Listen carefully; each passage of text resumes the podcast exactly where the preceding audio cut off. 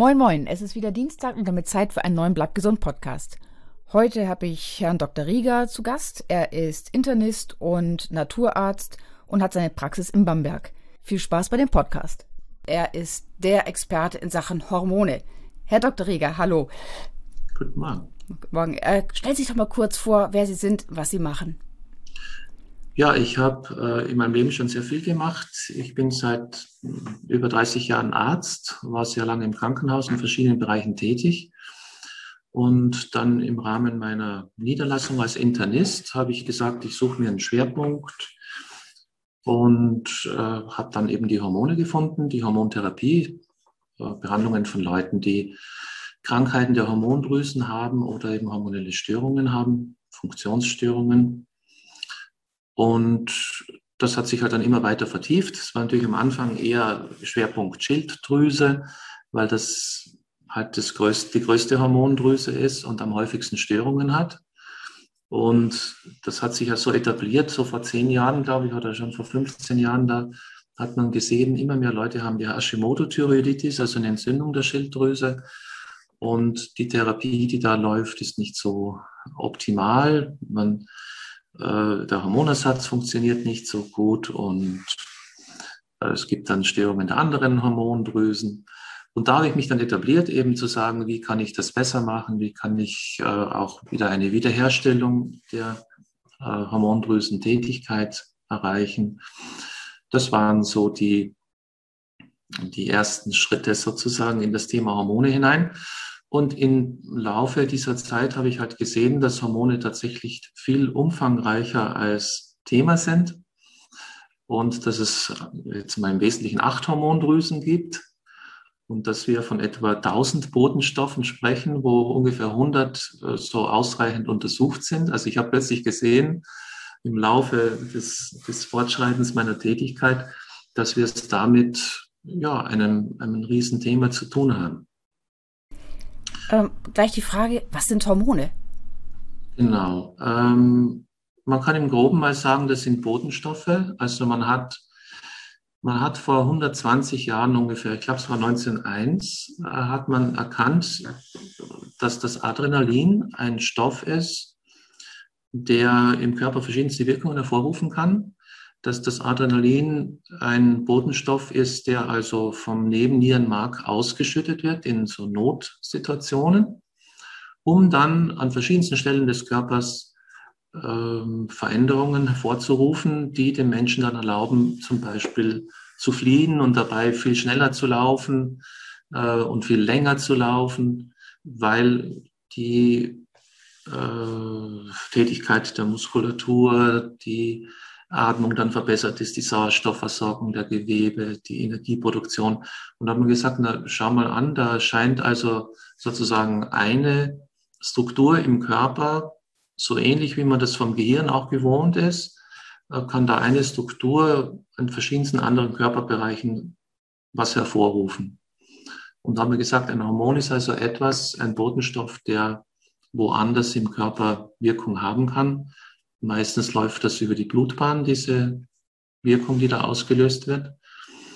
Und von da ausgehend hat halt die Forschung innerhalb von 100 Jahren einen unheimlichen Wust an Informationen zusammengetragen, was da eigentlich an komplexen Dingen im Körper abläuft, von denen wir vorher überhaupt keine Ahnung hatten. Ähm, welchen Einfluss haben Hormone auf, unser, auf, äh, auf uns? Bestimmen die unser Handeln oder, ähm, oder ja, bestimmen die einfach äh, nur irgendwelche Dinge, die im Körper passieren? Im Grunde genommen gibt es keinen Lebensvorgang, wo nicht Hormone und ihre Ströme beteiligt sind. Und nach meiner Beobachtung in der Praxis würde ich sagen, es ist auch so, dass man bei jedem Menschen, der irgendeine Krankheit oder Störung hat, sich überlegen muss, ob die Hormone so fließen, wie sie sollten. Und man kann unheimlich viel positiv beeinflussen, auch an Heilung beispielsweise. Also wenn Sie irgendeine Störung haben, nehmen wir mal an, Sie haben einen Unfall gehabt und haben ein paar Knochen gebrochen dann ist das vordringlich ein Thema, wo man sagt, na gut, die Knochen sind jetzt kaputt und müssen wieder zusammengeflickt werden.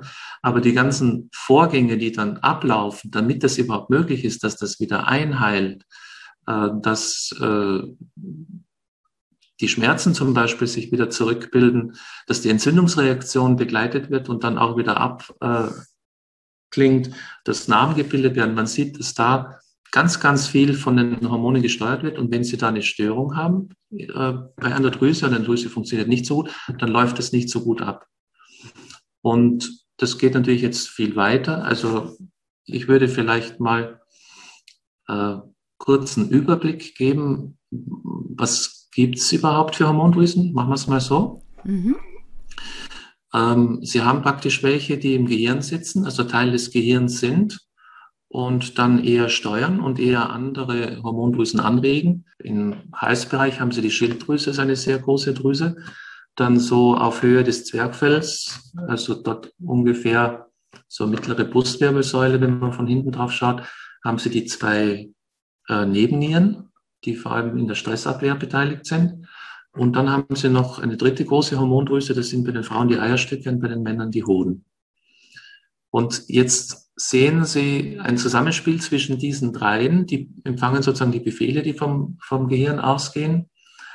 Und da gibt es Schwerpunkte der einzelnen Drüsen, was sie zu tun haben. Also das wird sehr eindrucksvoll, wenn Sie jetzt schauen, wenn die Eierstöcke beziehungsweise die Hoden ihre Tätigkeit aufnehmen in der Pubertät, sieht man, dass der Mensch sich unheimlich verändert. Ne? Das sieht ja dann, vorher waren das Kinder, die alle ziemlich ähnlich aussahen. Ne? Und dann sehen Sie, dass halt Männer und Frauen sich dann drastisch unterscheiden anfangen, verschiedensten Ebenen. Ne? Also dieses Bild, mhm. was da hervorgerufen wird, das hängt damit zusammen, dass die Hormone, die vorher ziemlich ausgeglichen waren, sich da sozusagen differenzieren anfangen, dass dann Frauen viel mehr Östrogene bilden und Progesteron bilden und dass die Männer dann viel mehr Androgene, also männliche Geschlechtshormone bilden. Aber das Interessante ist, wir sehen das da sehr eindrucksvoll und das ist ja auch diese Welt der Hormone, die schon vor ein paar Jahrtausenden so ein bisschen erahnt wurde. Ne? Also in China zum Beispiel äh, gab es äh, unter den Arzneien, die man verwendet hat, gab es beispielsweise Hoden auch, die man dann frittiert hat und gegessen hat. Das gab es auch von der Schilddrüse, das gab es von der Leber, von der Milz. Also man hat so ziemlich jede Innerei genommen. Aber man wusste beispielsweise, wenn ich Schilddrüsenchips esse, dass ich dann äh, aktivierter bin, äh, aktiver bin sozusagen, ne? dass ich, dass es mir wärmer wird. Und die Schilddrüse hat vor allem diese Eigenschaften, dass sie den Stoffwechsel anregen. Also wenn Sie eine Schilddrüsenunterfunktion haben und zu wenig Hormone fließen, dann ist Ihnen ja kalt, dann geht der Stoffwechsel langsamer, dann nimmt man zu. Und jede Körperfunktion findet dann etwas verlangsamt statt. Ne? Am Herzen sieht man es auch, der schlägt dann langsamer, der Blutdruck sinkt. Also die Anregung des Stoffwechsels, das ist so die Hauptaufgabe der Schilddrüse. Und bei den Hoden, wenn man die gegessen hat, dann haben Männer dann wieder entdeckt, dass sie die Geschlechtsfunktion ausüben können oder dass der Bart wieder besser wächst, äh, dass die Muskeln ein bisschen dicker werden. Also da gibt es dann so verschiedene Eigenschaften, die man nutzen kann. Und die Nebenniere ist das, was so am wenigsten klar zuordnbar ist, weil es im Stoffwechsel viele Veränderungen gibt. Aber da hilft wieder das Beispiel, was wir schon vom Adrenalin kurz gehört haben. Wenn Sie irgendeine Mehrleistung, das jetzt geistig, körperlich, seelisch ist, also eine Stresseinwirkung haben und Sie müssen dann darauf reagieren mit einer vermehrten Tätigkeit, dann ist es das, was die Nebenniere hervorruft mit den Nebennierenrindenhormonen, so im täglichen Umgang und äh, mit den äh, Nebennierenmarkhormonen, wenn es Notsituationen gibt. Und da gibt es einen klaren Rhythmus. Also das ist so, dass Sie am Morgen praktisch ein relativ hohes Maß an Cortisol messen können. Das ist das wichtigste Nebennierenhormon. Und das steigt an gegen Mittag hin. Das heißt, wir sind da direkt angebunden an den Rhythmus, den die Sonne bei uns hervorruft. Ne? Wenn die Sonne aufgeht, dann ist ein relativ hohes Cortisol und das steigt dann an, bis die Sonne am stärksten ist und dann beginnt es abzusinken. Und das hat dann das Resultat, dass sie tagsüber aktiv sind und den Belastungen, die der Tags auf sie äh, äh, bringt, dann gut erfüllen können, weil sie einfach aktiver sind unter mehr Cortisol. Und das kann man dann auch Zwischenfrage, wenn ich jetzt jemanden habe, der nachtaktiv ist, ist da denn was mit der Cortisolproduktion nicht in Ordnung oder? Ja, das ist gut möglich. Mhm. Die sogenannten nachtaktiven Menschen äh, hat man ja untersuchen können, dass das nicht von Natur aus so ist, dass sie nachtaktiv mhm. ist. Man kann sozusagen einen Nachtaktiven auch wieder durch verschiedene Maßnahmen tagaktiv machen. Äh, das ist manchmal auch Lebensstil, einfach der sich entwickelt hat, ne? oder mhm. äußerer Einfluss. Ähm, aber das ist sehr stark von Cortisolströmen abhängig. Und was ja ein häufiges Thema ist, ist, dass wir im Laufe des Lebens oft nachtaktiver werden durch chronische Überforderungen der Nebenniere, so dass wir am Tag im Grunde genommen immer müder werden und schlapper werden oder erschöpfer werden und nachts dann oft wie aufgeputscht sind und nicht mehr die Schlaftiefe finden. Und das ist so eine ganz wichtige Maßnahme, wenn man jemand mit Hormonthemen sozusagen berät oder behandeln beginnt, dass man versucht, diesen Rhythmus wiederherzustellen, weil das ist von der Natur so vorgesehen. Ne? Dass der Mensch gehört zu den Tieren sozusagen oder Säugetieren, die tagsüber was tun und nachts schlafen. Ne? Und das ist ja nicht so häufig in der Natur, dass jemand im Grunde genommen müde wird, wenn die Sonne weggeht und dann wieder aktiv wird, wenn er aufwacht. Das ist bei Menschen mhm. aber ganz stark, bei einigen anderen Säugetieren auch. Ne? Und äh, das ist also stark hormonell gesteuert. Und das kommt jetzt so ein bisschen in die Richtung, was machen Hormone generell? Die Homöostase wird sozusagen von den Hormonen vor allem gesteuert. Und der Begriff Homöostase äh, heißt zum Beispiel, dass es einen Schlaf-Wach-Rhythmus gibt. Heißt aber andere Dinge auch. Zum Beispiel, ähm, wir müssen sexuell aktive Wesen sein, damit wir uns fortpflanzen können. Um uns fortpflanzen zu können, ist es vor allem bei der Frau so, dass sie eine unheimliche Veränderung durchmachen müssen in der Tätigkeit jetzt der Geschlechtsorgane, also zumindest der Gebärmutter und dass da drin das Baby wachsen kann. Also das sind Vorgänge, die unheimlich stark sind, äh, die hormonell gesteuert werden. Und dass man fruchtbar wird, wird auch hormonell gesteuert. Das heißt, Homöostase, da gehört auch dazu, dass sich die Menschen fortpflanzen können. Und was gibt es noch an Dingen? Äh, zum Beispiel Kälte- und Wärmeregulation. Ne? Der Mensch ist ein Wesen, was eine gewisse Betriebstemperatur für jede Körperzelle braucht. Das ist ungefähr 36,8 Grad. Wenn sie ein paar Grad drunter liegen, funktionieren die Vorgänge im Körper nicht mehr so gut. Das heißt, es muss irgendjemand geben, der immer dazu schaut, dass die Betriebstemperatur bleibt. Und das macht ja vor allem die Schilddrüse. Und das wird eben dann auch über das Gehirn so geregelt, dass das funktioniert und auch unter verschiedenen Witterungseinflüssen so bleibt. Oder Feuchtigkeit, äh, Trockenheit im Körper. Ne? Es gibt manche Körperstellen, äh, wo sie dauerhaft Feuchtigkeit brauchen, damit überhaupt dieses Organ funktionieren kann. Und das machen dann auch wieder Hormone. Also es sind ganz viele Prozesse. Oder noch ein anderes Beispiel. Äh, Frauen haben die Situation, dass sie da an die Mondphase angebunden sind, wie ihr Zyklus läuft. Das heißt, die Schleimhaut in der Gebärmutter, die ist, äh, die wächst äh, bis zu einem Stand, wo sich dann auch mal ein, ein äh, Keim einnisten kann und wird dann aber wieder, so ähnlich wie das in der Natur vor, äh, stattfindet, das wächst, blüht, gedeiht und dann geht es sozusagen wieder kaputt und wird wieder abgeworfen, die Schleimhaut, es wird wieder eine neue gebildet. Und diese Vorgänge, die sind also ganz streng hormonell geregelt. Das ist auch äh, der erste Blick, wenn Sie eine Frau haben, die die Blutung hat, drauf, ob Hormone funktionieren in ihrem Körper. Also ob da so insgesamt eine ausreichende Tätigkeit der ganzen Hormondrüsen da ist, weil das ist einer der hochkomplizierten Vorgänge, die geregelt werden.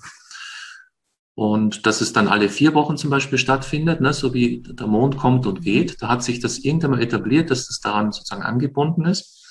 Ähm, das kann man unheimlich gut dann an Fluss der Östrogene und des Progesterons festmachen, dass das wieder alle vier Wochen stattfindet. Und wenn Sie dann eins der Hormone weniger haben, dann verkürzt sich die Zeit zum Beispiel oder sie verlängert sich. Dann findet die Blutung nicht mehr so gut statt dann ist die Fruchtbarkeit nicht mehr so gut. Ne? Also das, die Schleimhaut ist dann nicht mehr so fähig, das Leben dann drin wachsen zu lassen. Also das ist unheimlich streng, äh, straff, hormonell reguliert. Sie sagten jetzt, äh, im Prinzip alles äh, wird durch Hormone geregelt. Sie haben gesagt, selbst äh, bei einem Knochenbruch äh, sind Hormone beteiligt äh, bei der Genesung. Äh, welcher Arzt wäre jetzt der Ansprechpartner? Der Internist, der Endokrinologe oder wer kennt sich denn in allen Bereichen der Hormone aus? Welcher Arzt welche müsste ich da aufsuchen? Denn der Chirurg ja. kann mir wahrscheinlich nicht helfen. Im Wesentlichen kein Arzt. Das ist das Problem. mhm. Also es gibt den Endokrinologen, der ist ja mhm. sozusagen mhm. vom Namen her dafür tätig, äh, der aber meistens nur ein ganz kleines, einen kleinen Ausschnitt dieser Thematik überhaupt bearbeitet. Ne? Da haben sie einfach die Situation, dass er sagt, naja, Schilddrüsenhormone, da gibt es das T4 und das T3. Ne? Das T4 ist sozusagen mhm. Vorstufe, das T3 ist das wirksame Hormon. Und äh, ich habe hier ein Medikament, das ist das T4, das kann ich dir geben, wenn du da einen Mangel hast. Und ob du einen Mangel hast oder keinen hast, das mache ich an einem Laborwert fest, das ist das TSH. Das ist natürlich jetzt ein unheimlich winziger Ausschnitt aus der Realität, dass es zum Beispiel 27 schon jetzt bekannte Schilddrüsenhormone gibt, dass es verschiedene Möglichkeiten gibt, die zuzuführen. Also das muss nicht das synthetische Einzelpräparat sein. Da gibt es ja zum Beispiel Möglichkeiten, äh, tierische Schilddrüsen, gefriergetrocknet, abgewogen, hormonbestimmt zuzuführen, damit diese Mangelzustände behoben werden. Ähm, es macht einen riesen Unterschied, wenn ich in der Analyse mal schaue, wie es einem Menschen geht, also ob die Beschwerden, die er hat, Hinweise geben auf eine ungenügende Hormonversorgung. Ich kann die Tem Körpertemperatur immer wieder heranziehen, weil die Körpertemperatur, wenn sie gleichmäßig um 36,8 liegt, sagt mir ganz klar, äh, ob die Regelvorgänge funktionieren und die Schilddrüse gut arbeitet. Und da hinzuschauen, ist dann schon der nächste Schritt, sich der Komplexität zu stellen, die aber im Grunde genommen keiner wirklich überblickt, weil wir halt vielleicht fünf oder zehn Prozent von dem, was es dann Vorgängen gibt, überhaupt kennen. Das heißt, in den letzten 100 Jahren haben wir zwar unheimlich viel gelernt, aber der Weg ist noch weit zu einer klaren Kenntnis. Ne? Also wir haben zum Beispiel relativ viel Daten zu zwei von den Schilddrüsenhormonen, ist äh, Triod-Tyronin, das T3 und das T4, ähm, das Tetraiod-Tyronin, das Thyroxin. Aber bei den anderen gibt es immer nur so Ausschnitte, was die eigentlich machen ne? und wofür die da sind. Man sieht, dass die da sind und dass sie irgendetwas tun. Und wenn Sie so in den Zellstoffwechsel reinschauen, ist das ja schon mal prinzipiell so, dass jede Zelle Botenstoffe bildet. Manche für sich selber, Ne? Also das sind, die scheiden das aus und dann reagieren sie aber auch darauf. Das ist so wie ein Selbstgespräch. Mhm. Dann äh, gibt es Botenstoffe, die sie ausscheidet für andere Zellen, die verwandt sind in ihrer Umgebung. Äh, dann gibt es welche, die eben ein bisschen weitergehen. Zum Beispiel äh, in manchen Organen, also im Hohn zum Beispiel gibt es Zellen, die sich halt innerhalb dieses Organs mitteilen. Und da gibt es welche, die noch weitere äh, Wirkungen machen. Und jede Zelle empfängt natürlich auch von verschiedenen Teilen des Körpers wahrscheinlich hunderte Impulse von verschiedenen anderen Zellen. Und in, erst in den letzten Jahren hat man gesehen, wie stark die Bakterien, die in unserem Körper siedeln, also im Darm sind sie vor allem, ne, so zwei Kilo mhm. sind da drin. Äh, das ist ja eine unheimliche Menge. Das sind ja äh, Zellen, die in ihrer Anzahl die Körperzahl, äh, Zellzahl überschreitet. Und die geben auch viele Botenstoffe. Also sie haben, wenn sie nicht schlafen können beispielsweise, ne, da liegt das nach neueren Erkenntnissen vor allem daran, dass in ihnen Bakterien wohnen, die ihnen da wenig äh, hormonelle Unterstützung geben. Ne. Da gibt es welche, die zur Serotoninbildung beitragen oder zur Gamma-Aminobuttersäure. Und das ist ein stetiger Fluss, der aus dem Darm zum Gehirn hinkommt. Von fremden Organismen, die mit uns gar nichts zu tun haben. Also man nennt das nicht Hormone in dem Sinn, aber wir nutzen das als Hormone auch. Und in dieser unheimlichen Komplexität dieser Botenstoffe wundert man sich manchmal, warum ein Mensch gesund sein kann und das alles funktioniert. Und wenn es nicht funktioniert, muss man sich halt ein bisschen fragen, was macht man jetzt? Ne? Wie kann man das beeinflussen? Und da haben wir schon viele Lösungen, aber die funktionieren dann, würde ich sagen, bei vielleicht 90 Prozent der Menschen, weil selbst unter Mobilisierung aller Dinge, die wir kennen, stoßen wir immer wieder auf Menschen, die Probleme haben, die wir jetzt nicht lösen können mit dem jetzigen Wissen. Wir sind ja mit unserem Körper noch so mal so ein bisschen in der Steinzeit, äh, sagen ja viele Ärzte, von wegen unser Stoffwechsel und was ich, dass wir ja. dazu neigen, irgendwie Zucker und, und, und, Fett in uns reinzustopfen und äh, dass wir Fettreserven anlegen für schlechte Zeiten. Sind auch ah. unsere Hormone noch in der Steinzeit oder sind die irgendwie äh, schon irgendwie im Jetzt und hier und jetzt angekommen? Das ist eine gute Frage. Ich würde sagen, die Hormone und ihre Zusammensetzung kommen aus einer Entwicklung, die wahrscheinlich Millionen Jahre zurückgeht. Also so wie der Mensch entstanden ist, damals waren die Hormone auch schon da. Aber man beobachtet natürlich schon gerade intraindividuell riesige Unterschiede, wie die Hormone fließen und wie manche Abläufe bei dem Einzelnen oder bei dem anderen Menschen sind. Ne, wenn Sie zum Beispiel jetzt das erwähnen, das gibt es, das Phänomen, dass man sagt, äh, dass viele Menschen dann eine hormonelle, sagen wir mal, Regulation haben, die dazu neigt, dass sie mehr essen als andere. Mit der Interpretation dann, dass man sagt, na gut, das war eben in der Entwicklung der Menschheit so, dass man meistens nichts zum Essen hatte und immer gehungert hat. Und wenn man mal was mhm. essen konnte, hat man das so gemacht. Das ist schon richtig, aber sehr vielen, bei sehr vielen Menschen ist das nicht so. Also die essen auch in Hungerzeiten nicht mehr. Die äh, essen sich da auch keinen Wanst an, während das bei anderen sehr stark stattfindet. Und da muss man sagen, die Menschen sind unheimlich unterschiedlich. Also wenn jemand zu mir kommt, der hat irgendein hormonelles Problem, ne? was weiß ich, die Schilddrüse ist entzündet oder die Nebenniere ist schwach oder äh, was weiß ich, oder es ist Unfruchtbarkeit ein Thema, dann haben sie, habe ich in meinem Leben noch nie einen Menschen getroffen, der genau den gleichen Fall hat wie der andere. Das heißt, ich kann schon mal sagen, ich nehme mal die drei wichtigsten Drüsen her und ich schaue ungefähr, was die machen und dann kann ich ja hier oder da was unterstützen.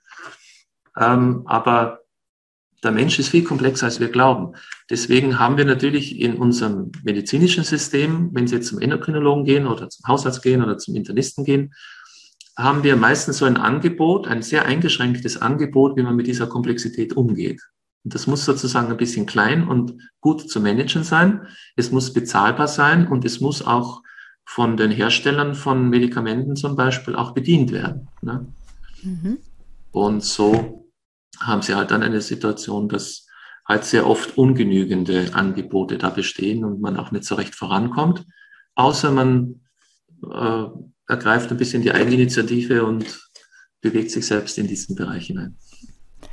Ähm, sind wir eigentlich ein Spielball unserer Hormone? Das heißt, bestimmen die Hormone unser Handeln oder, ähm, oder sind die wirklich nur so auf, sag mal, ja, äh, sind eher so auf, auf körperliche Belange, also auf, was ich, steuern sie irgendwie? Ähm, ja, da gibt es verschiedene Antworten. Ja. Mhm. Also es gibt ja das, das uralte Bild äh, der hysterischen Person. Ne?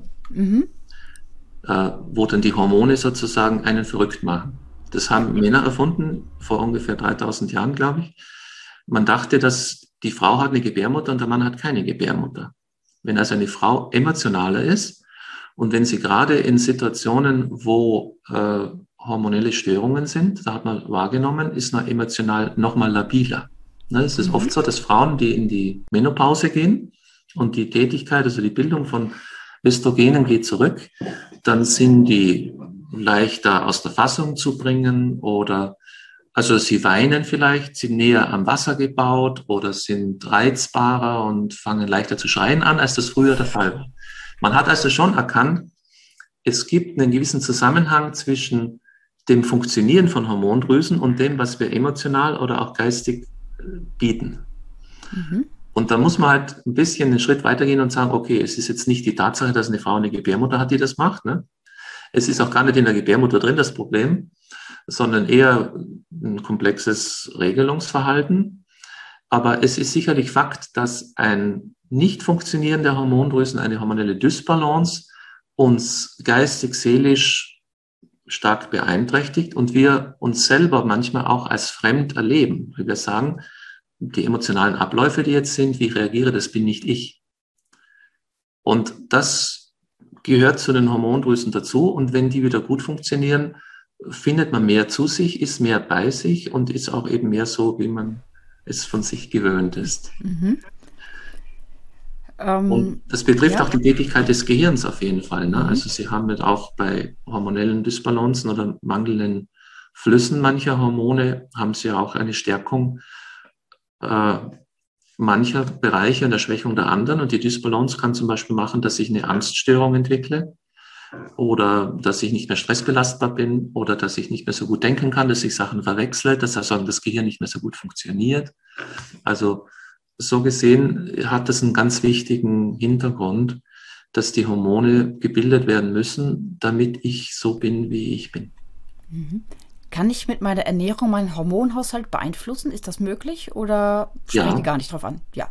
Doch, mhm. das ist ein ganz wichtiger, zentraler Bestandteil. Äh, wenn Sie auf meine Webseite gehen, da gibt es ein äh, Merkblatt zum Downloaden, die Hormonbalanceernährung. Und die Idee ist die, ähm, es gibt ja Pflanzen, die haben verschiedene hormonelle Eigenschaften. Also die haben Inhaltsstoffe, die hormonell wirken in unserem Körper. Damit kann ich, wenn ich das gut aussuche, Dysbalancen ausgleichen. Also ich kann, wenn eine Hormondrüse weniger davon bildet, etwas essen, was diese Bildung äh, sozusagen leicht ersetzen kann, manchmal auch sehr gut ersetzen kann. Und das hat in, in verschiedenen äh, Mittelmeerkulturen zum Beispiel gewisse Tradition. Also da haben manche Pflanzen so also ihren Einzug gehalten, auch in die Ernährung, damit da Östrogene oder Progesteron, manchmal Androgene auch ersetzt werden. Und ich kann natürlich mit der Ernährung Vitalstoffe anbieten, die gut für die Funktionsweise der Hormondrüsen sind. Ich kann mit der Nahrung versuchen, giftige Stoffe für die Hormondrüsen zu vermeiden. Also da lässt sich sehr viel reden. Mhm. Das heißt, so Produkte wären zum Beispiel, glaube ich, Sojaprodukte, die ja auch das, leicht hormonell wirken. Ne? Das Soja, äh, mhm. was in Asien sehr häufig war und bei uns eben auch mehr und mehr Einzug gehalten hat, kann die Östrogenbildung verbessern. Das heißt, Frauen, die Soja essen, äh, können die Hormone, die sie sehr viel brauchen, da sehr gut unterstützen. Wenn Männer sehr viel Soja essen, unterdrücken sie ihre Androgene und werden weiblicher. Das ist ja klischeehaft im Soyboy mhm. bekannt, ne, dass man mhm. sagt, er trinkt da Sojamilch und dann, was weiß ich, wird der Bartschütterer und er kriegt eine weibliche Brust und er ist auch ein bisschen einfühlsamer, als er vorher war. Ähm, das sind sozusagen, er, er scheint sich in eine Frau zu verwandeln. Das mhm. ist zwar ein totales Klischee, aber äh, etwas stimmt daran. Also wir können mit Pflanzen, also es gibt ja ein anderes Beispiel, wenn eine Frau da und Ginseng isst zum Beispiel oder Ginseng sich zuführt und Ginseng-Tee trinkt, vermännlicht sie etwas. Ne? Das kann sein, dass ihr dann eher Barthaare wachsen oder die Körperbehaarung eher stärker wird. Äh, das kann aber auch sein, dass sie, sagen wir mal, entschiedener handelt oder auch mal aggressiver sein kann, wenn das nötig ist. Äh, also sie kann sozusagen sich auch vermännlichen oder sie kann mehr Muskeln aufbauen. Ne? Da gibt's ja mhm.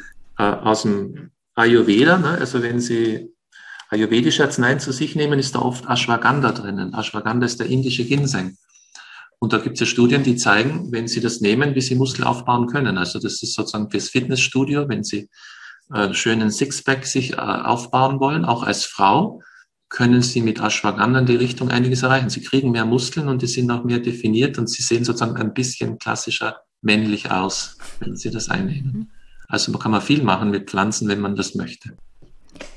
Ähm, das heißt, äh, der Hormonaushalt äh, ist auch dafür zuständig, dass ich zum Beispiel ähm, Körpergewicht mehr zulege. Ich meine, wir hatten ja vorhin schon gesagt, äh, von wegen, äh, dass man so ein bisschen in Steinzeit zurückfällt äh, und, und, und Fettpölzerchen anlegt, aber das stimmt hier nicht unbedingt bei, bei den Hormonen. Ähm, kann man jetzt äh, aber sagen, dass man vielleicht, wenn man dazu neigt, zu rund zu werden, zu dick zu werden, zu schwer zu werden, dass man, ähm, dass es auch hormonelles Problem ist oder ist das äh, eher eine Frage der, ähm, der Willenskraft oder der mangelnden Willenskraft? Ja, aus meiner Sicht ist das hauptsächlich ein hormonelles Problem. Da sehen Sie schon, ich bin ja jetzt ein Arzt, der vor allem mit Hormonen umgeht und der sieht mhm. natürlich die Störungen viel stärker als der durchschnittliche Arzt. Weil wenn Sie zu einem Hausarzt gehen, sagen wir, kann es Ihnen ja passieren, dass der sagt, essen Sie nicht zu viel, ne, das liegt nur daran. Oder es gibt mhm. auch die These, dass man sagt, äh, ich muss einfach weniger Kalorien zuführen, als ich, äh, als ich äh, brauche. Also ich muss sozusagen mhm. weniger zuführen, als ich ausscheide. So ist die Idee. Ähm, um dann schlank zu sein. Aber so einfach ist die Sache auf keinen Fall, weil es sehr komplex hormonell geregelt wird. Und das erste ist mal, ich brauche ja eine gewisse Aktivität überhaupt der Energieproduktion im Körper. Ne, ich äh, brauche sozusagen einen gewissen Stoffwechsel. Und der Stoffwechsel, wie er sich bewegt, entscheidet dann, wie viel Kalorien von denen, was sie zuführen, dann auch verbraucht werden. Und wenn das weniger äh, intensiv läuft, dann lagern sie einfach das ein und werden einfach immer dicker. Und die Situation haben sie ja ganz häufig bei Schilddrüsenthemen, dass sie entweder eine schwache Schilddrüse haben oder der Hormonersatz nicht gut funktioniert. Es entstehen zu wenig aktivierende Hormone und dann nehmen sie immer mehr Gewicht zu. Also das ist der Klassiker im Grunde genommen. Wenn jemand Schilddrüsenmedikamente kriegt, die nicht gut aufgespalten werden, das ist ja das L-Tyroxin, dass die dann immer dicker werden und auch nicht mehr abnehmen können. Und bei Frauen ist es ein ähnliches Thema mit dem Östrogenüberschuss. Also wenn Sie jetzt eine Frau sind, die sehr viel Östrogene bildet und relativ wenig Progesteron, dann lagern Sie viel mehr Flüssigkeit ein, als das sonst der Fall ist. Und dann merken Sie ja auch sehr häufig, wenn es auf die Monatsblutung zugeht, dass Sie sichtlich zunehmen, ne, dass Ihr Gesicht breiter wird durch diese Einlagerung von Flüssigkeit. Und die zwei Faktoren sind ja sehr, sehr häufig äh, beteiligt und fast die Hauptursache bei jemandem, der äh, Gewicht zugenommen hat. Natürlich, wenn Sie zu wenig Schilddrüsenhormone haben, die aktiv sind, dann essen Sie auch mehr, weil Sie auch Energie brauchen. Energie, die jetzt rein entsteht, wenn Sie Zucker zum Beispiel zu sich führen, ne, dann wird ja einfach äh, die, die Energieproduktion im Stoffwechsel angeregt, außerhalb dieser jodabhängigen Themen, die von der Schilddrüse kommen und dann essen sie auch noch zu viel. Also es ist dann oft eine Kombination von diesen drei Dingen. Das ist bei vielen Frauen. Männer haben es ein bisschen leichter in der Hinsicht. Wenn sie sehr viel Androgene haben, führt es auch dazu, dass sie eher schlanker sind. Aber ein Mann, der auch eher Östrogen betont ist, ne, das ist oft schon in der Mitte des Lebens beginnt das auch, dann nehmen die auch immer mehr durchschnittlich Gewicht zu. Mhm. Und das sind so die Mhm. So äußere, welche äußeren Faktoren ähm, können denn äh, die Drüsen beeinflussen, diese hormonproduzierenden Drüsen? Oder gibt es überhaupt äußere Einflüsse, die die Drüsen beeinflussen können? Ja, absolut. Also wir sehen ja, ich, wenn Sie einen Ultraschall der Schilddrüse machen bei einer beliebigen Person, sehen Sie ja immer Veränderungen, die entstehen durch Gifteinwirkungen oder Entzündungsreize, die die Schilddrüse erlebt. Und Sie haben ja, also da gibt es jetzt es, gibt, es wird als Modekrankheit bezeichnet, die Hashimoto-Thyreoiditis. Ich weiß nicht, wie weit Sie da mit da schon konfrontiert wurden. Aber in den Kreisen, wo das äh, viel diskutiert wird, wird ja oft behauptet, dass ich denke, äh, ein Fünftel der Deutschen eine Hashimoto-Thyreoiditis haben, also eine Autoimmunerkrankung, wo die Schilddrüse sich entzündet, immer kleiner wird und in manchen Fällen sogar auflöst. Ja, das Verschwinden dieses Organs bleibt natürlich jetzt nicht ohne Folgen. Ähm, und ich kann insofern bestätigen, es ist zwar nicht immer eine klassische Autoimmunerkrankung, die das macht, aber ganz viele Menschen haben Entzündungen der Schilddrüse. Und die Antworten, die wir so in der Medizin dafür haben, sind meistens unzureichend. Und das führt dann dazu, dass durch den Wegfall der Schilddrüsenfunktion auch die anderen Hormondrüsen weniger gut laufen. Und das führt dann in viele Fälle von Burnout zum Beispiel. Ne?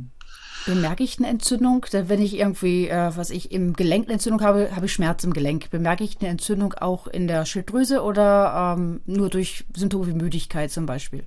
Ja, ein Großteil bleibt unbemerkt. Es gibt welche, die sich radikal äußern. Da haben sie solche Schmerzen nicht erfahren am Hals, wo die Schilddrüse ist, ähm, dass sie schon wissen, dass es wahrscheinlich darum geht.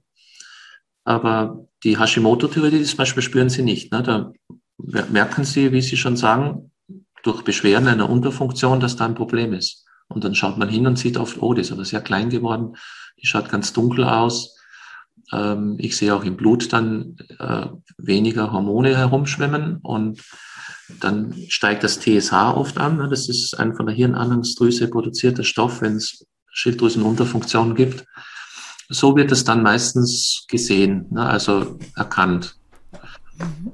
Und ähm, die ja. Diskussion, warum mhm. sie sich entzündet, das ist natürlich nicht hundertprozentig beantwortbar. Es gibt verschiedene Einflussfaktoren, die man da gesehen hat. Mhm. Also es ist sehr interessant zum Beispiel, dass jeder Mensch, der eine Schilddrüsenentzündung hat, ein ganz niedriges Vitamin D hat. Also das heißt, kann ich jetzt Vitamin D nehmen, um dem vorzubeugen oder funktioniert es so rum nicht? Nach meiner Meinung funktioniert das sehr gut bei vielen Fällen. Mhm äh, ist aber wissenschaftlich nicht bewiesen worden. Also die, es gibt Studien, die das immer zeigen, die, die sagen, aha, jemand hat zum Beispiel eine Hashimoto-Thyreoiditis und die Schilddrüse ist entzündet und er hat ein niedriges Vitamin D und das eine hängt mit dem anderen zusammen. Und da steht am Ende des, der Studie dann ja sehr wünschenswert, jetzt mal zu testen, wenn man dann Vitamin D gibt, was dann passiert. Und es ist wirklich eine Blockade hier in der Wissenschaft, das mal klarzustellen, wie viel das bringt. Man hat es ja bei Corona auch versucht. Ne? Da gab es jetzt die ganze Zeit die Informationen, äh, dass Vitamin D hilfreich wäre zur Vorbeugung oder dass man keinen schweren Verlauf kriegt. man hat es untersucht und hat gesehen, na ja, es scheint aber viele andere Faktoren auch noch zu geben, die da beteiligt sind. Und einfach nur Vitamin D zu geben, bringt nicht so viel. Aber bei Schilddrüsenentzündungen kann ich nur sagen, ich habe ja tausende Menschen da behandelt im Laufe der Jahre. Das bringt schon viel. Also es gibt manche, die haben niedriges Vitamin D, die nehmen dann vielleicht 5000 Einheiten am Tag. Und siehe da, innerhalb von ein paar Wochen sieht schon im Ultraschall die Schilddrüse ganz anders aus. Kann man auch sehen, dass viel mehr Hormone wieder gebildet werden können Sie, wenn Sie Hormone genommen haben, die Dosis reduzieren. Also ich würde glauben, bei der Ebene der Schilddrüsenentzündung könnte man äh, in der Forschung mit Studien das sehr gut belegen, dass Vitamin D-Gabe hilfreich ist. Äh, welcher Vitamin D-Wert wäre so wünschenswert? Welchen sollte man haben, äh, damit also ich würde sagen, 50, 50 mhm. Mikrogramm pro Deziliter müssten Sie haben. Mhm. Gut, das würde dann die Wahrscheinlichkeit reduzieren, dass man eine äh, Entzündung der Schilddrüse bekäme. Genau. Und mhm. wenn Sie, wenn Sie eine Entzündung der Schilddrüse haben, würde ich auf jeden Fall das Vitamin D bestimmen lassen. Ich würde versuchen, den Wert zu erhöhen. Mhm. Also ich würde nicht einfach sagen, ich nehme jetzt mal 1000 Einheiten am Tag. Meistens brauchen Sie ja 5000 Einheiten. Ne? Also mhm. es brauchen mehr als offiziell empfohlen wird.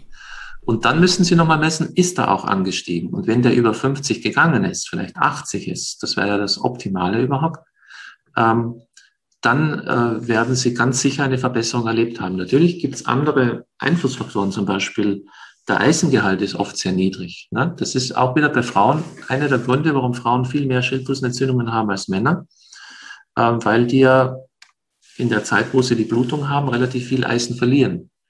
Und dann essen sie oft pflanzliches Eisen und aktivieren es nicht mit, mit Säure. So wird es dann im Körper viel weniger verwendbar. Also es wird dann gar nicht aktiviert. Und Eisenmangel und Vitamin D-Mangel sind so die Hauptursachen, die ich sage, die man leicht beeinflussen kann. Andere Faktoren sind Umweltverschmutzung zum Beispiel. Sie haben aus der Kunststoffindustrie viel Östrogen ähnlich wirkende Kunststoffe. Das greift sozusagen dann in den Haushalt ein und sie werden mit Östrogenen überschüttet. Und äh, Östrogene sind ja auch entzündungsfördernde Hormone. Oder äh, Schwermetalle. Die Schilddrüse denkt, dass das Jod ist. Also die Schilddrüse ist damit beschäftigt, Jod in Hormone einzubauen mhm. und nimmt relativ unkritisch alle Metalle auf, die es so gibt. Wenn Sie eine Schwermetallbelastung haben, bei manchen Leuten wird das abgelagert, macht es einen Entzündungsreiz in der Schilddrüse. Kann man ganz gut sehen. Oder Virusinfektionen. Ne? Das ist ja auch jetzt wieder mit Corona wird das viel mehr diskutiert, dass es häufig so ist, dass Sie eine Infektion mitmachen und die hört dann irgendwie nie ganz auf. Das mhm. ist ja bei Epstein-Barr-Virus zum Beispiel sehr bekannt. Ne? Und da gibt es ja Thesen, also da gab es in Amerika gibt's so ein ähm, Medium, den Anthony William, der hat ein erfolgreiches Buch geschrieben, Heile deine Schilddrüse, wo er sagt, alle Schilddrüsenkrankheiten sind eine Folge von Epstein-Barr-Virus-Infektionen, was mir etwas übertrieben erscheint, aber tatsächlich haben sie oft einen Schilddrüsenbefall, bei einer Epstein-Barr-Virus-Infektion und das hört nicht auf und die Schilddrüse wird immer schwächer mit der Zeit und äh, sie kommen in eine Unterfunktion. Also der Fokus, den wir jetzt haben auf die Schilddrüse, ist, besteht zu Recht, weil es eindeutig die größte Hormondrüse ist und weil sie auch so eine Art Leitdrüse für die anderen ist. Ne? Wenn sie eine Schilddrüsenschwäche haben, haben sie relativ schnell auch eine Nebennierenschwäche und eine Schwäche der Geschlechtsdrüsen. Und dort greifen eben sehr viele schädigende Ursachen an. Das heißt, die Therapie wäre dann gar nicht zwingend, dass man ähm, Hormone gibt, sondern dass man vielleicht erstmal äh, Vitamin D-Spiegel etc. überprüft, ob da vielleicht schon die Lösung liegt. So würde ich sehen. Also mhm. es sollte eine Kombination sein. Mhm. Ja? Weil wenn Sie einen Mangel an Schilddrüsenhormonen haben, ist es sehr schwer, gesund zu werden.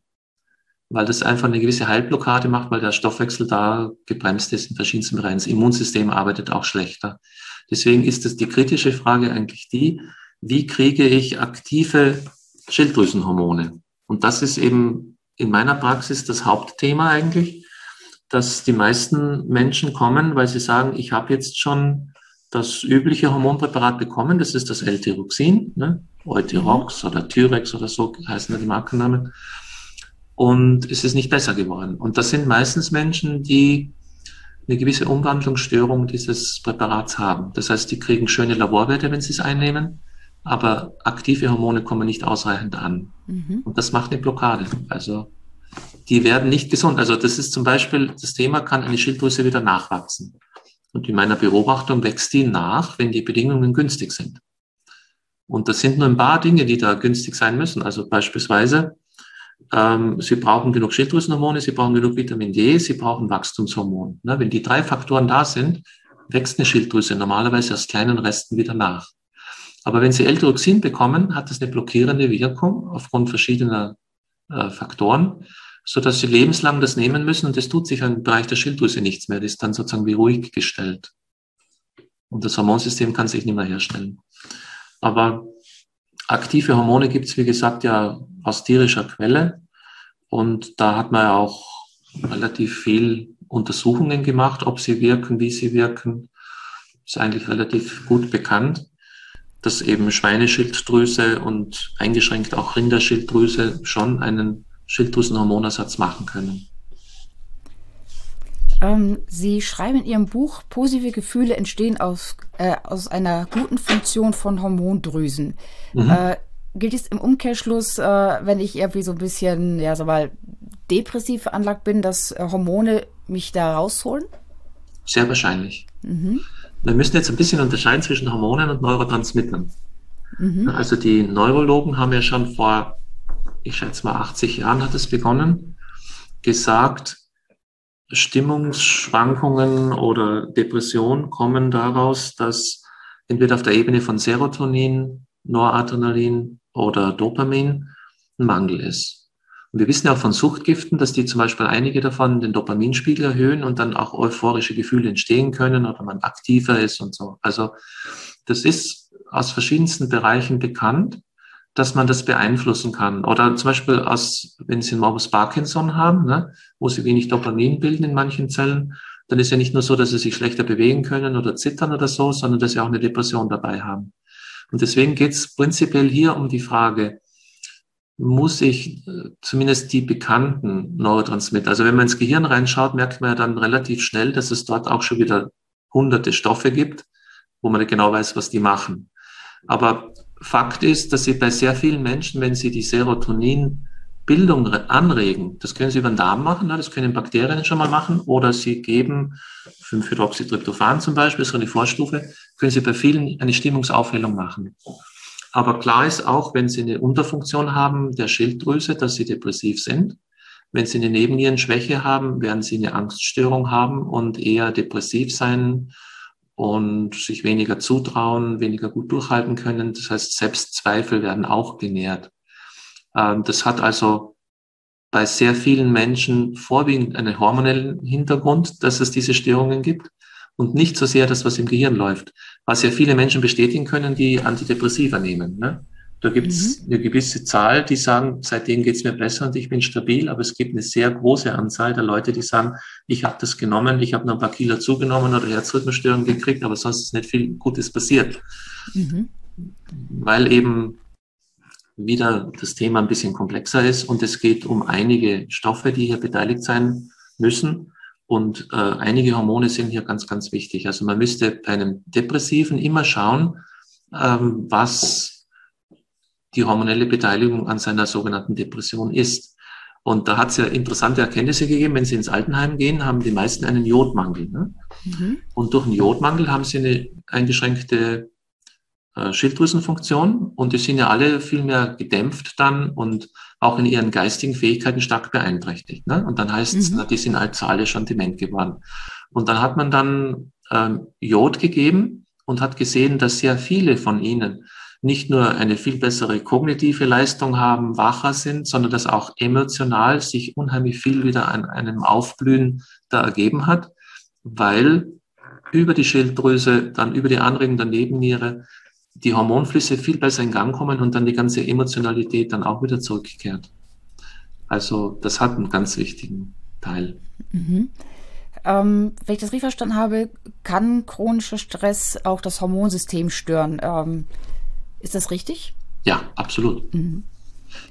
Wir haben ja tatsächlich äh, bei einem Großteil der Bevölkerung, würde ich sagen, die Situation, dass sie, wenn sie sich zu stark verausgabt haben im Laufe der Jahre, dass dann eine Nebennierenschwäche da ist, die dann auch in einen Burnout münden kann. Also man sagt, ich kann mir nichts mehr zutrauen, sozusagen, ich, ich bin gar nicht mehr leistungsfähig. Aber das hat auch Auswirkungen, die über die Nebennierenschwäche hinausgehen, dass zum Beispiel Schilddrüsen sich leichter entzünden, wenn die Nebenniere überlastet ist. Das hat Auswirkungen aufs Geschlechtsleben. Ne? Zum mhm. Beispiel, äh, ob sie eine Libido haben oder nicht, das ist mal abhängig prinzipiell von dem Fluss der Geschlechtshormone. Aber bei 100 Prozent der Menschen mit Störungen des Hormonsystems ist die Libido auch weg. Das kann an der Schilddrüse liegen, das kann an der Nebenniere liegen oder eben am Fluss der Geschlechtshormone. Also das hat eine ganz, ganz riesige Bedeutung. Mhm. Ähm, reguliert sich das Hormonsystem selbst, wenn der Stress äh, reduziert wird, wenn ich ganz bewusst äh, mein Leben entstresse? Oder ja. ähm, braucht es dann wieder einen Anstoß, dass man irgendwie wieder Hormone erstmal ersetzt, zum Beispiel? Das ist ein ganz wichtiger Faktor, weil wenn es darum, also wenn eine Nebenniere schwach geworden ist, dann haben sie ja oft die Situation, dass ihr tägliches Leben, so wie sie es jetzt führen, die Nebenniere immer weiter schwächt. Das heißt, sie gehen ja immer mehr auf den Burnout hin. Wenn es ihnen aber gelingt, das machen ja manche Leute so, dass sie sagen, in einer Hauruck-Methode, ich nehme jetzt einfach eine Auszeit zum Beispiel. Ne? Ja, in der Auszeit erholen sie sich wieder, weil eben diese täglichen Überforderungen, die zur Nebennierenschwäche führen, aufhören. Und wenn sie sie nicht mehr überfordern und die Kraft, die sie jetzt hat, akzeptieren, sehen sie, dass die Nebenniere im Laufe von Monaten stärker und stärker wird. Das ist also, wenn Sie ein Jahr zum Beispiel Auszeit hatten, wo Sie sich gut erholt haben, ist es nicht so, dass Sie gleich wieder reinrutschen in eine Nebennierenschwäche. Nee, das, da brauchen Sie wieder ein paar Jahre, bis Sie wieder absinken mhm. können durch Überforderung. Und das kann man natürlich im Kleinen machen, indem man sagt, okay, ich schaue mir mal meinen Tag an. Habe ich denn am Tag äh, eine Situation, wo ich zum Beispiel unheimlich müde werde? Das ist eben bei sehr vielen Menschen mit Nebennierenschwäche der Fall, dass sie dann so gegen 15, 16, 17 Uhr, ne, so am Nachmittagsverlauf, einen Einbruch haben. Dass sie sagen, ich brauche unbedingt noch einen Kaffee oder jetzt, ich gehe jetzt noch eine rauchen, äh, um mich sozusagen ein bisschen zu aktivieren, um über dieses, dieses ähm, Defizit hinweg zu helfen. Und in der Situation müsste man die Körpertemperatur messen. Und wenn Sie sehen, dass die absinkt, dann ist das ein eindeutiger Cortisolmangel, den Sie haben. Und dann geht es darum, in der Lebensführung dieses Nachmittagstief zu vermeiden, indem man vorher schon bremst. Also sich vorher nicht so verausgabt, dass man in ein Loch reinfällt.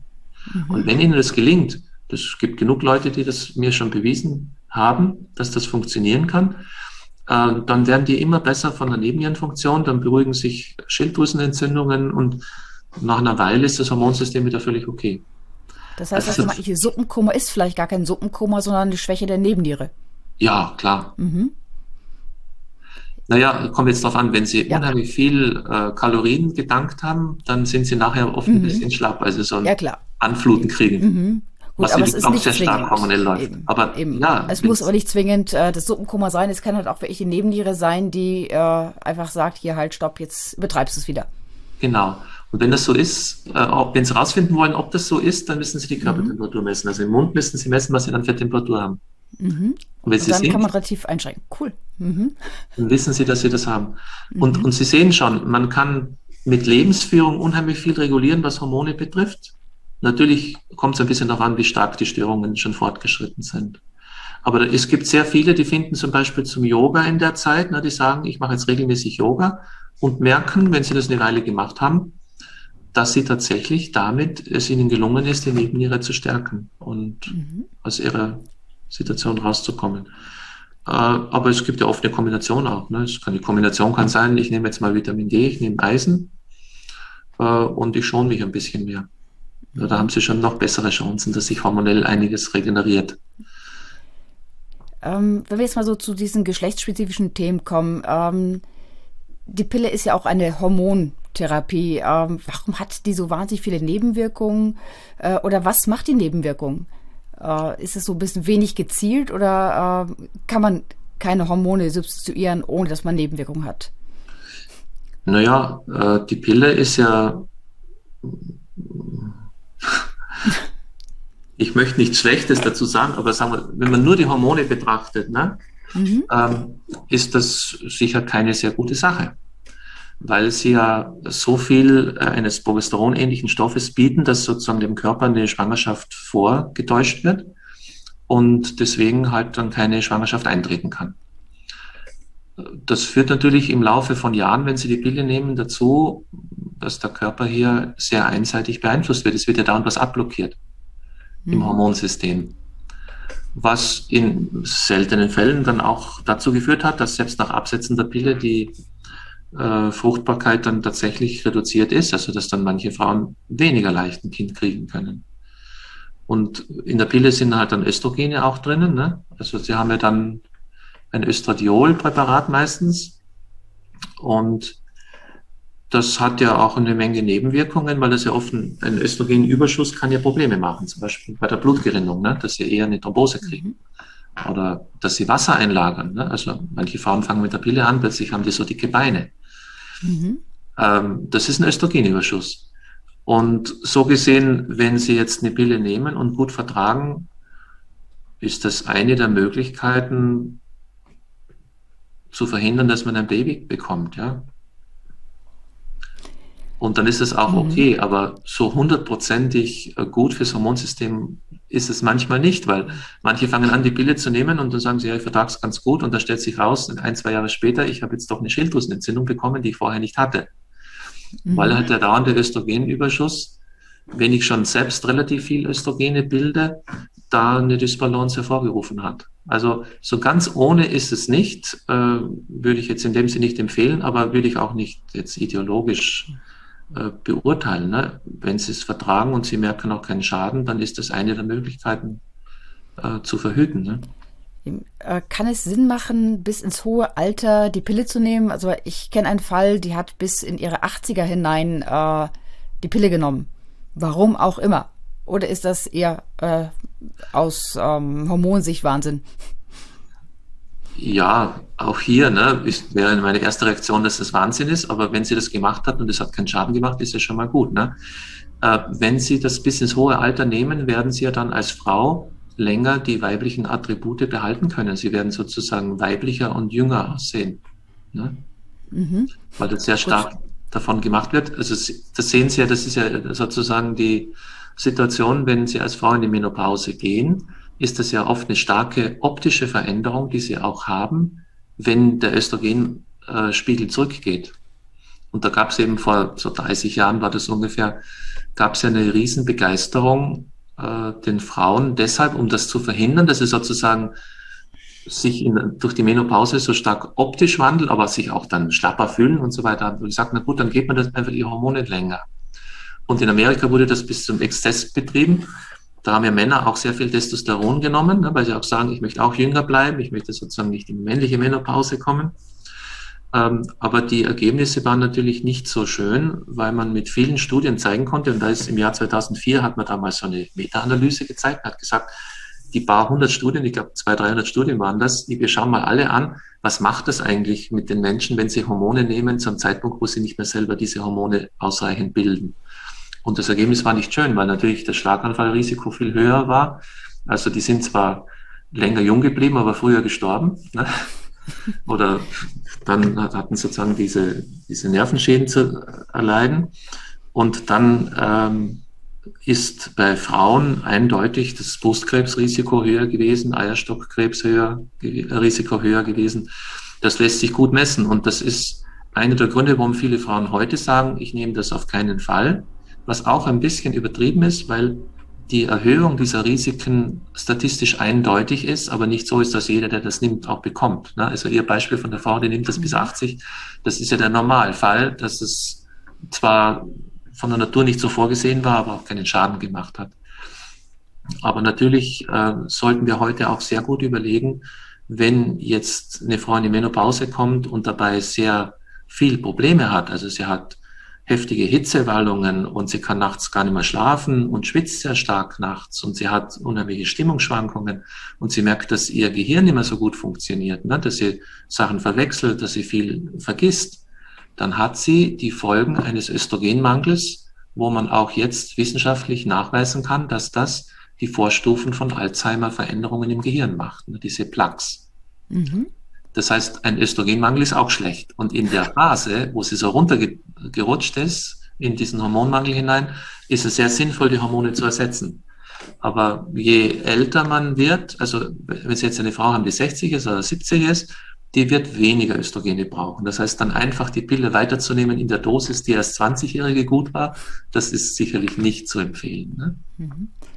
Äh, was ist mit der Hormonspirale? Wirkt, äh, wirken die Hormone wirklich nur dort vor Ort oder wirken sie im ganzen Körper? Äh, ist ein bisschen dosisabhängig, aber die Hauptwirkung ist vor Ort. Deswegen, wenn Sie mich fragen, mit was verhindere, also mit was verhüte ich, dann empfehle ich die, dieses Levonorgestrel, diese ähm, Hormonspirale, wie man sie, glaube ich, nennt. Mhm. Und die gibt's in, ich glaube, vier verschiedenen Dosierungen. Und da würde ich halt die niedrigste Dosis eher nehmen, weil sie persönlich nie genau wissen, wie viel dieses Progesteron-ähnlichen Stoffe sie brauchen. Aber äh, Frauen, denen, also sagen wir Frauen, die eher weiblicher aussehen, ne? sie müssen jetzt ein bisschen sich überlegen, wo gehöre ich jetzt als Person hin? Ne? Mhm. Sie können jetzt eine Frau sein, die sieht ziemlich männlich aus, ziemlich androgyn aus. Das heißt, die wird relativ viel Androgene bilden. Die wird relativ wenig Östrogene bilden. Für die ist die Hormonspirale nicht optimal, weil sie schon relativ wenig Östrogene selber hat. Jetzt verstärkt sie nochmal das Östrogen unterdrückende mit der Hormonspirale. Das heißt, da ist eher zu befürchten, dass es daraus Probleme geben wird. Aber wenn Sie jetzt eine Frau sind, die sehr weibliche Formen hat, ne? also Sie können es oft an der, an der Größe der weiblichen Brust festmachen. Ne? Je größer die Brust, desto mehr Östrogene haben Sie. Je kleiner sie ist, desto weniger haben Sie. Und äh, die Frauen profitieren natürlich unheimlich von einer Hormonspirale, weil sie mehr ins Gleichgewicht kommen, weil sie eher zum Überschuss von Östrogenen neigen. Also bei der Auswahl müsste man das ein bisschen berücksichtigen. Ansonsten befürworte ich sehr die Minipille, weil das eben auch ein Gestagen ist und die meisten Frauen eher mit Östrogenüberschuss ein Thema haben. Also es wird ja von vielen Therapeuten Progesteron gegeben, oft in Mengen, in riesigen Mengen, die fast zum Abwinken sind. Progesteron scheint ziemlich harmlos zu sein. Ne? Damit, damit kann man nicht so viel Schaden anrichten. Deswegen würde ich bei der Verhütung eher die, die Progesteron-ähnlichen bevorzugen. Mhm. Ähm, wieso fallen eigentlich die Wechseljahre so sehr, sehr unterschiedlich aus? Es gibt Menschen, die haben gar keine Probleme im Wechseljahren und es gibt welche, die leiden ganz wahnsinnig. Äh, wie kommt das? Ist das hormonell bedingt auch wieder? Ja, absolut. Das ist rein mhm. hormonell bedingt. Das hat sonst keine Ursachen. Ähm, es ist ein Östrogenmangel im Wesentlichen, was das macht. Ne? Also manchmal Progesteronmangel, also Leute, die äh, Frauen, die dann eher so Flüssigkeitseinlagerungen kriegen und dann höheren Blutdruck, das ist dann so eine Verarmung an den Progesteron, aber die meisten mit den klassischen Wechseljahren-Themen, die haben einen Östrogenmangel. Und warum es manche mehr haben, es hat was mit der Lebensführung zu tun, es hat oft was mit der Ernährung zu tun, die sie hatten, und es ist typabhängig. Also die meisten, die in starke Probleme kommen, waren vorher Östrogen betont. Und deswegen empfinden sie das Abrutschen viel stärker. Frauen, die stärker an Männern dran sind, von ihrem Aussehen her schon, haben meistens die viel harmloseren Verläufe. Es ist ja generell mhm. so, dass wir sozusagen da ein viel breiteres Spektrum zwischen Mann und Frau haben, als das diskutiert wird. Ne? Da geht es mhm. nicht darum, dass es Intersexualität gibt, was es eben auch gibt, ich glaube 0,5 Prozent oder so. Aber wenn Sie jetzt Frau sagen, da meinen Sie ja auf hormoneller Ebene verschiedenste Menschen mit verschiedensten Hormonspiegeln. Mhm. Und deswegen müsste man im Einzelfall differenzieren. Und die, die die Menopause kriegen, die waren vorher eher mit Östrogenüberschuss bedacht, sozusagen. Mhm. Ähm, wie ist es? Sie hatten vorhin schon mal gesagt, ähm, äh, dass man nicht unbedingt Medikamente geben muss, sondern dass man auch zum Beispiel Schilddrüsen, äh, gefriergetrocknete Schilddrüsen, glaube ich, nehmen kann vom Schwein zum Beispiel. Ja. Ähm, ist es sinnvoll, wenn man grundsätzlich weggeht von den also mal chemischen Produkten, von den äh, aus der Pharmaindustrie und geht eher zu den natürlichen Produkten? Oder gibt es nur wenige äh, Hormone, die man durch natürliche Produkte substituieren kann? Naja, äh, würde ich gern differenziert beantworten. Wenn Sie das L-Tyroxin kriegen, also ist es weltweit, alle Fachgesellschaften empfehlen L-Tyroxin zur Behandlung einer Schilddrüsenunterfunktion. Es gibt eigentlich nur in England äh, die, die Gesellschaft dort, die sagt, Man kann auch eine Kombination machen, wo man das T3 dazu gibt, das Triodtyronin. Und manche deutsche Ärzte verordnen das dann auch manchmal. Mhm. Und es ist aber mit Studien gut bewiesen, was es für Vorteile bringen kann, aber auch welche Nachteile es hat. Ne? Also es ist bekannt, was für, für mangelhaftes Produkt das insgesamt für viele Menschen ist, mhm. die das eben nicht ausreichend umwandeln können. Und für die äh, das ist fast meine Haupttätigkeit, dass die Menschen, die das kriegen und sich krank fühlen, von mir die Empfehlung bekommen, es entweder abzusetzen oder zu reduzieren oder mit äh, Schweineschilddrüse zu ersetzen. Und äh, das ist sozusagen meine Haupttätigkeit, denen so zu helfen. Und das sind meine dankbarsten Patienten. Also das sind ja mhm. auch Tausende, wenn nicht schon Zehntausende Leute, wo ich das gemacht habe. Und äh, das hat sich deswegen auch sehr viel rumgesprochen. Und ich habe auch schon hunderte Leute ausgebildet in meinem Zentrum die das auch empfehlen. Und es gibt mittlerweile, glaube ich, Millionen Deutsche, die auch schon den Wechsel gemacht haben jetzt. Ne? Aber prinzipiell kann man sagen, wenn ich einen jüngeren Menschen habe, nehmen wir mal an, eine 20-jährige Studentin, die in der Phase eine Hashimoto kriegt, kann man davon ausgehen, dass sie mit L-Tyroxin ausreichend behandelt ist. Also auch wenn man näher hinschaut, sagt man, das funktioniert, die Umwandlung, und deswegen ist das Produkt gut. Und sie haben da natürlich eine gewisse, einen wissenschaftlichen Hintergrund. Weil wenn jetzt eine Frau schwanger wird und sie braucht Schilddrüsenhormone, dann haben sie 20 Studien, die nachgewiesen haben, dass sie unter Einnahme von L-Tyroxin nicht so leicht eine Frühgeburt oder eine Fehlgeburt bekommen. Die Studien gibt es aber mit dem Schilddrüsenextrakt nicht. Das heißt, sie gehen mhm. sofort, wenn sie die Schilddrüse einnehmen, in so ein bisschen einen unklaren Bereich, wo ich dann sagen kann, aus meiner eigenen Erfahrung mit, also Frauen, die ich berate oder betreue, dass das nur gut ist, mit, mit Schilddrüse zu arbeiten, weil sehr viele nehmen seit vielen Jahren L-Tyroxin und haben Kinderwunsch und kriegen, werden nicht äh, schwanger, äh, stellen um auf die Schilddrüse. Nach zwei Wochen heißt es, ich bin übrigens schwanger.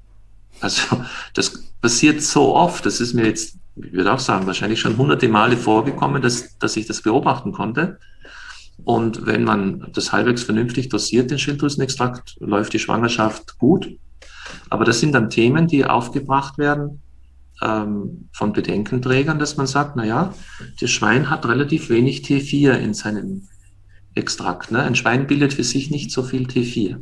Und das T4 ist in Forschungen mit der Hirnreifung in Zusammenhang gebracht worden. Also man nimmt an, dass die Entwicklung eines Menschen äh, von, von den geistigen Möglichkeiten her, vom Intellekt auch her, dran hängt, äh, dass genug T4 vorhanden ist. Ja, da kriegen sie natürlich sofort gesagt, ja, die mit Schweineschilddrüse, die, die riskieren, dass ihr Kind sich nicht gut entwickelt.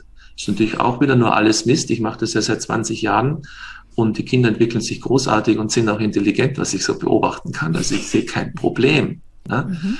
Man weiß auch von früher, dass es ja genug Leute gibt, also ich kenne einen Fall persönlich, äh, die ohne Schilddrüse geboren sind und wo es zwei Jahre gedauert hat, bis man das überhaupt bemerkt hat. Ne? Und äh, dieser äh, Mensch, der ist ja dann sehr, sehr spät mit Schilddrüsenhormonen überhaupt konfrontiert worden und war vorher natürlich total entwicklungsgestört. Aber der hat ein Intellekt von, ich glaube, äh, eine IQ von 150 entwickelt. Der ist auch zufälligerweise Universitätsprofessor geworden. Also äh, in der persönlichen Beobachtung ist das nicht so eine dramatische Sache generell. Ne? Was eine Unterfunktion für Schädigungen macht. Ne? Man hört ja auch oft, wenn ich äh, Medikamente absetze, dass ich dann gleich mit der Unterfunktion dann in eine lebensbedrohliche Situation komme. So schnell passiert das nicht. Ne? Ich kenne genug Fälle, die in einer extremen Unterfunktion waren und das kaum gemerkt haben. Ähm, wie ist es mit Phytohormonen? Ähm, sind die also auch eine Alternative zu ähm, Produkten der Pharmaindustrie oder ist das eher ähm, oder kann man die auch so mal selbst nehmen? Was ich manche nehmen ja Phytohormone, glaube ich, auch, wenn sie zum Beispiel Wechseljahrsbeschwerden äh, genau. selbst ein bisschen therapieren wollen. Oder braucht es da schon einen Arzt, der einen da berät? Ja, ob es einen Arzt braucht, ist die Frage. Ne? Sie brauchen einen Menschen, der sich mit dem Thema beschäftigt hat. In dem Bereich sind ja viele Heilpraktiker tätig, die selber äh, Hormonprobleme hatten und in ihrem Wissen das, was der durchschnittliche Arzt hat, äh, um ein hundertfaches übertreffen. Das ist ja von die Tatsache. Das muss man also. Man braucht einen Fachmann oder jemanden, der sich ja, auskennt. Ja, man sollte mhm. ruhig jemand mal nehmen, der äh, einen gewissen Hintergrund hat und Erfahrung hat auf dem Thema, der einen beraten kann. Das kann auch ein Arzt sein, ne? das ist keine Frage. Es gibt mhm. ja auch mhm. einige Ärzte, die, die da tätig sind. Aber wenn Sie zum durchschnittlichen Hausarzt gehen oder zum durchschnittlichen Endokrinologen gehen, werden Sie nicht viel Hilfe erfahren können. Ich meine, Sie werden Laborwerte bestimmt bekommen, was sehr hilfreich sein kann. Aber schon in der Interpretation wird es dann oft sehr stark haken. Ne? Also das, mhm. wir haben eine Situation auch, dass ehemalige Leidende, also Patienten oder Patientinnen, Bücher geschrieben haben, wo so viele Infos drinstehen, dass da die Ärzte sehr davon profitiert haben. Aber gut, äh, mhm. mal das Polemische zur Seite. Ähm, wenn Sie nach pflanzlichen Hormonen fragen, haben wir ein bisschen das Problem, dass es keine pflanzlichen Schilddrüsenhormone gibt. Weil Schilddrüsenhormone, ich glaube, das fängt erst bei Säugetieren an, dass es überhaupt Schilddrüsen gibt. Ne? In der mhm. Tierwelt, äh, ich müsste mal schauen, ich denke, Fische haben aber auch Schilddrüsen. Naja, ähm, ich glaube, irgendwo bei den Wirbeltieren fängt das an, genau, dass es überhaupt Schilddrüsen gibt. Und die Pflanzen haben eben jetzt keine Schilddrüse und sie haben auch keine Botenstoffe, die an Schilddrüsenhormone erinnern. Das ist ein Riesenproblem. Ähm, hingegen für die Nebenniere und für die Geschlechtsdrüsen gibt es tatsächlich pflanzliche Äquivalenzen. Die sind zwar chemisch gar nicht so ähnlich, aber in ihrer Wirkung ganz gut. Also äh, da gibt es dann interessanterweise wieder Riesenunterschiede. Ich habe das äh, kennengelernt am Beispiel von Schaf und Rind.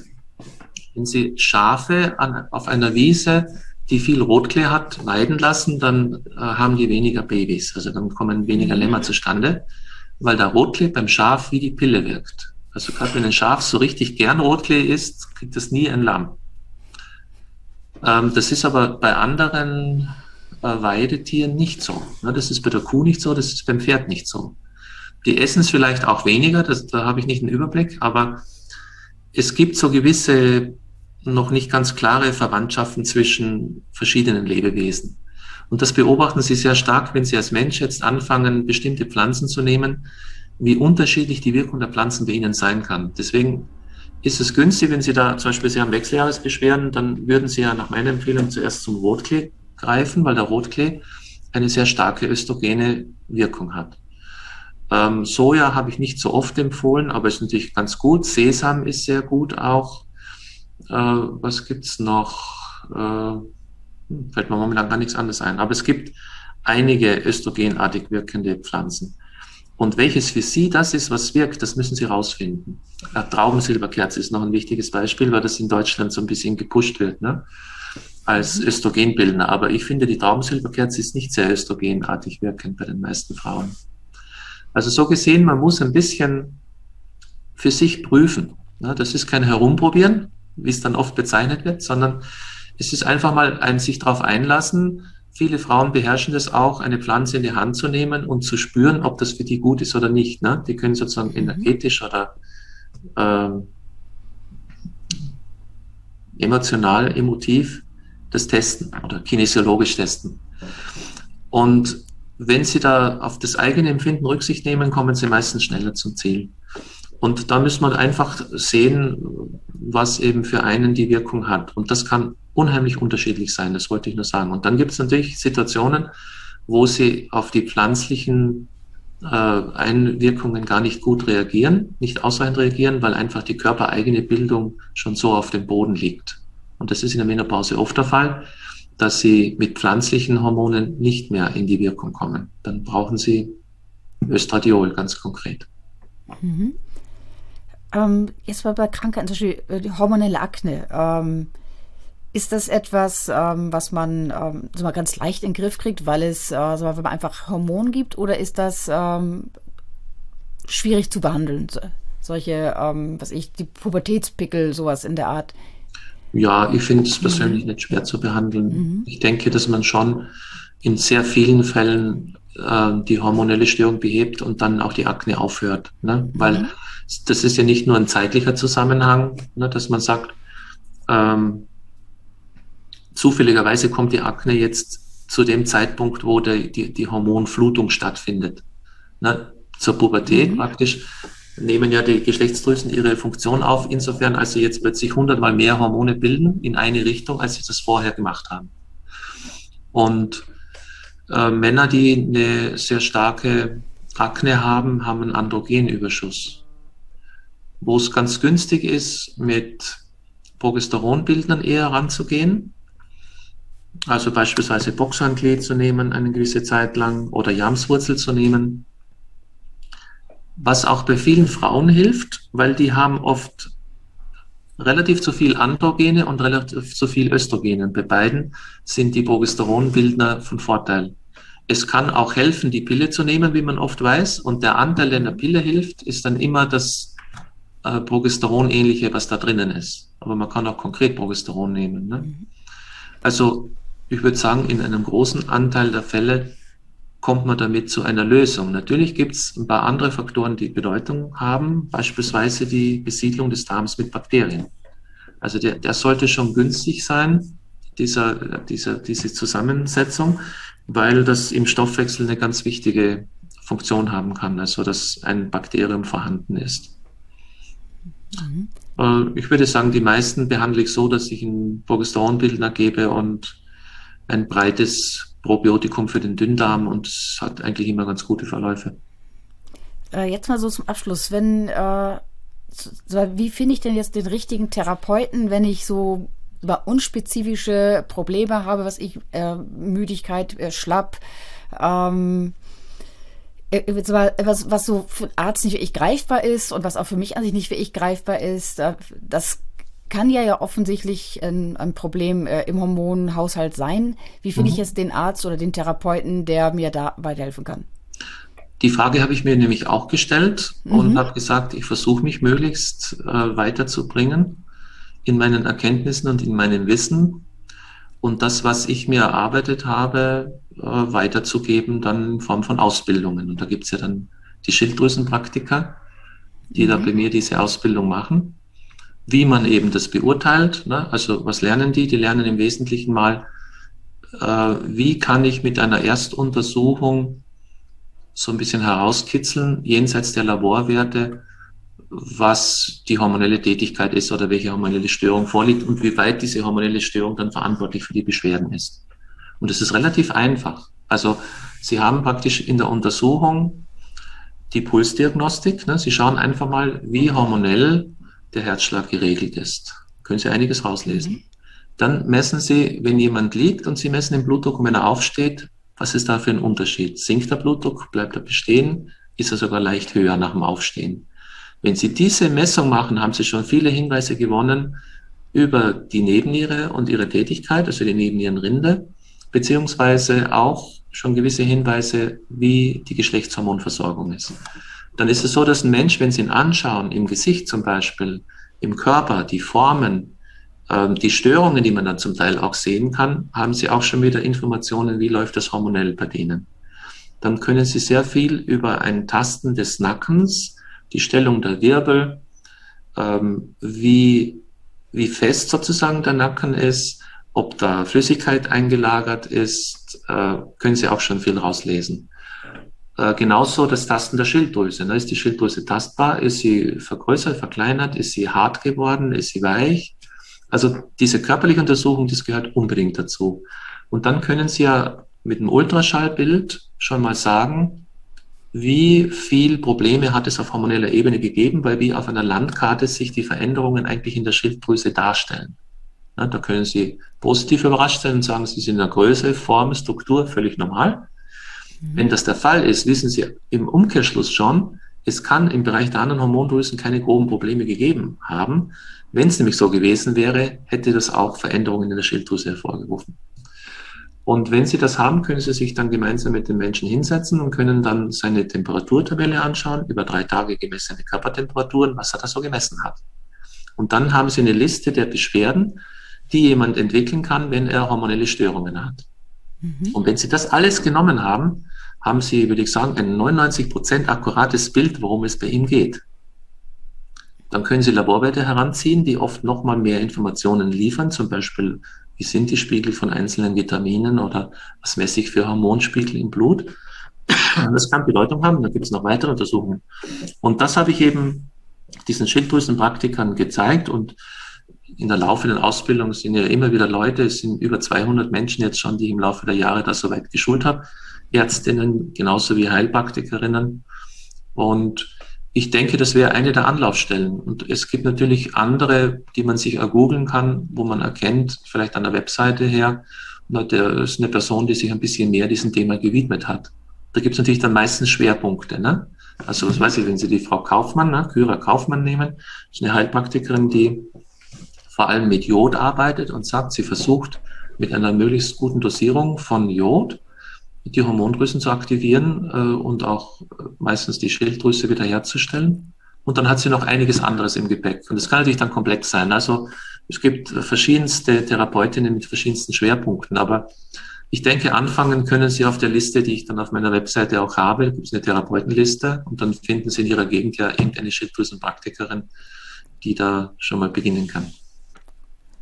Perfekt, das war ein wundervolles Schlusswort. Ähm, ich bedanke mich recht herzlich bei Ihnen für die sehr, sehr ausführliche äh, Erklärung und äh, ich glaube auch, dass die Antworten vielen Menschen vielleicht wieder Hoffnung geben, weil man denkt, hm, weil mein Arzt hält mich für verrückt, aber ich fühle mich nicht wohl, aber der findet nichts. Ja, ich genau. so geht es ja ganz, ganz vielen. Darum man, geht's, genau. Dass man schlapp ist und es gibt an sich keinen Grund, außer die Hormone. Und das Schöne ist, mhm. Sie können mit einer eigenen, eigens durchgeführten Temperaturmessung und dem Ausfüllen der Beschwerden schon ziemlich genau selber prüfen, was los ist. Mhm. Also es ist einfacher, als man mhm. denkt. Genau. Wir verlinken auf jeden Fall die Website äh, unter dem Video und dann kann da einfach mal jeder draufgehen, sich's anschauen. Ich bedanke mich recht herzlich äh, für das tolle Gespräch, Herr Dr. Rieger. Ja. Und ja, bleiben Sie gesund. Sie auch. Dankeschön. Ja, das war doch an sich ganz spannend. Äh, Dr. Rieger hat uns jetzt eine Stunde lang in die Welt der Hormone entführt. Wie geht's euch? Habt ihr schon mal Probleme mit eurer Schilddrüse gehabt oder was ist mit der Nebenniere? Schreibt doch mal in den Kommentaren, ähm, was ihr für Erfahrungen gemacht habt. Wenn euch der Podcast gefallen hat, freuen wir uns über ein Like oder abonniert doch unsere anderen Formate wie die Sprechstunde oder den Healthcast. Bis dahin, bleibt gesund.